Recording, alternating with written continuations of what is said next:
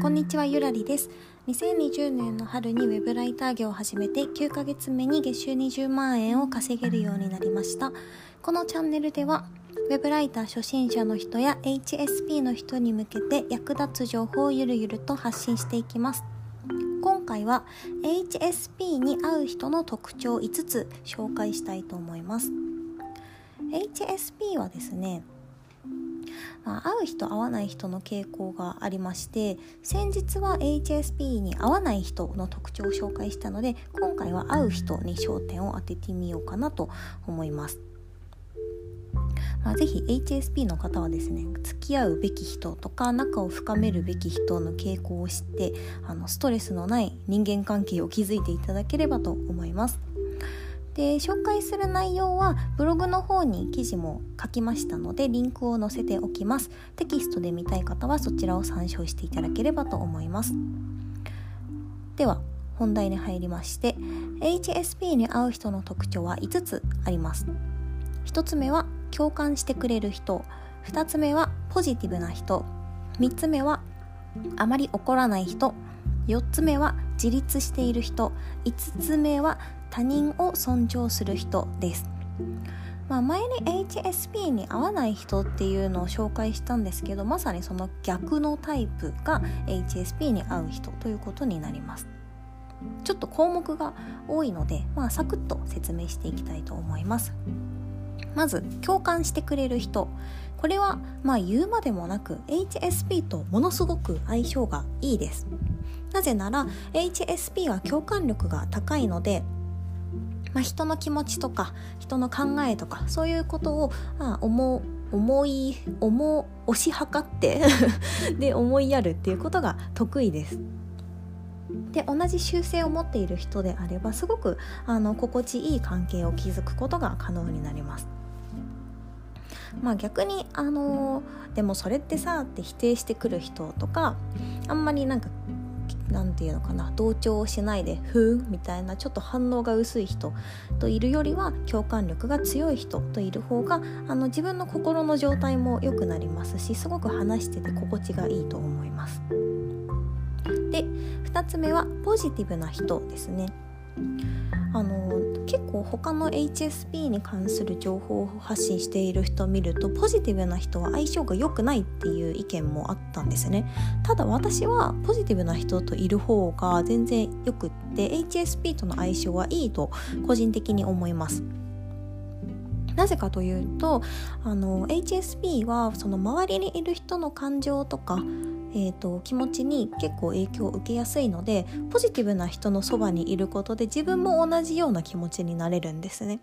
で、あのー、やっぱりそういう影響を受けることで仮に自分に嫌なことがあったとしても前向きに捉えたりとか、あのー、ポジティブな気持ちで対処することができます。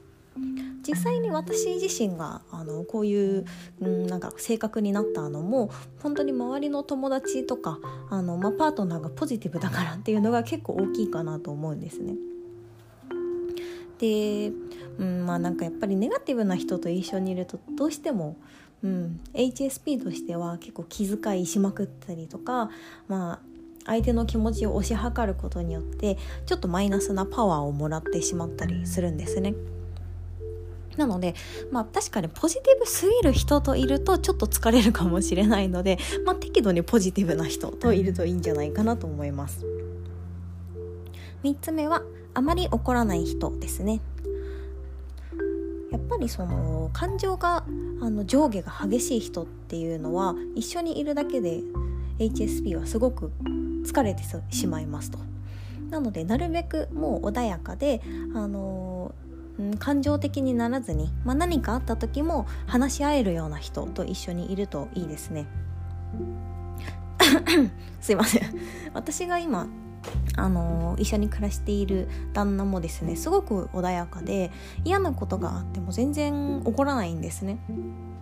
で私に対してもあのもっとこうした方がいいんじゃないってすごいマイルドな感じで言ってくれるので全然こちらも嫌な気持ちにならないし私自身も彼に何かあのこうしてほしいっていうのを伝える時はなるべく優しく言うようにしています。なのであまり怒らない人とか穏やかな人こういう人は必ずあの近くに1人いる方いるというかまあ近くに1人なんか関係を作っておくといいですね。ドラえもんみたいな感じで。で次は、えー、と4つ目。自立している人ですね。自立している人というのはうーん、まあ、具体的に言うと例えばなんですけど別々の行動をとっても全然大丈夫とか一人の時間を楽しめる人のことを言います。なんか友達とか例えばもうどこに行くにも一緒じゃないと嫌だとか例えば学校でトイレ行くのも一緒じゃないと嫌だっていう子とかたまにいると思うんですけどまあなんかそういう子じゃない子がいいっていう感じですね。なんか焼肉屋さんに1人で行ける人とかラーメン屋さんに1人で行ってもうゆっくり食べられる友達とかなんかそういうイメージかなと思います。で逆に依存している人と一緒にいるとあの HSP にもうずっとつきっきりになってしまいますので HSP にっていうか HSP がその人につきっきりになってしまいますので心が疲弊してしまったりとかずっと気を使って、まあ、自分のケアをできないっていう状態になってしまうんですね。なので一人で過ごしても苦ではない人適度な距離を保てる自立した人と一緒に過ごしましょうと。で最後は他人を尊重する人ですこれはもう本当に大事なことなんですけどまあ誰だってやっぱり他人を尊重する人と一緒にいたいですよねで HSP に関してももちろんそれは本当にあのその通りで自分の意見を押し付けてくる人とかあのこっちの意見を聞かないような人と一緒にいるともう本当に大きなショックを受けるし心がすさんでいってしまうんですね。で私が先日読んだなんだっけななんか精神科医の人が書いた HSP の本を一冊読んだんですね。でそこにも書いてあったんですけど HSP はその他人を尊重できない人に心ない言葉を言われたりとか攻撃的なことを言われるとものすごく大きなショックを受けますって書いてあったんですよ。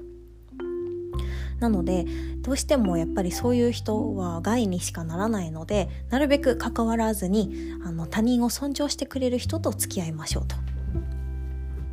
まあそういう人って話してればなんとなく分かりますよね。この人は自分のこと受け入れてくれそうだなとか、まあ、自分の意見を言ってもあの大丈夫そうだなとか。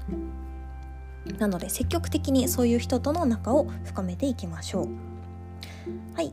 では簡単にまとめますと HSP が居心地が良くなる相手の特徴ですね。5つ紹介しました。1つ目は共感してくれる人。2つ目はポジティブな人。3つ目はあまり怒らない人。4つ目は自立している人。5つ目は他人を尊重する人。ということです。で人間関係に関してはですね私もいろいろ本読んだりとか研究をしております。でおすすめの本があるので一冊紹介しようかなと思っています。どんな本かというと,、えーと、HSP という言葉を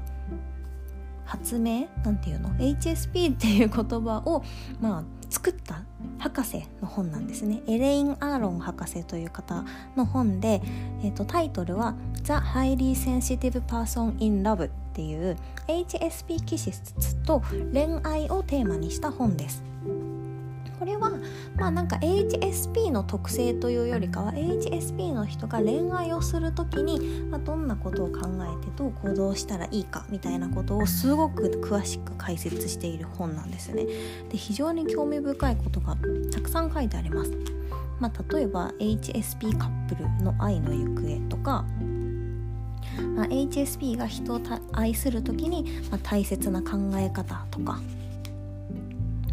とはまあなんか HSP が恋に落ちる時のパターンとかなんかほんといろんな面からあの、まあ、恋愛の面からあの HSP についていろいろ書いてある本なんですね。あのすごく面白いですし勉強になるので是非あの読んでみていただければと思います。リンクはコメント欄の方に貼っておきます。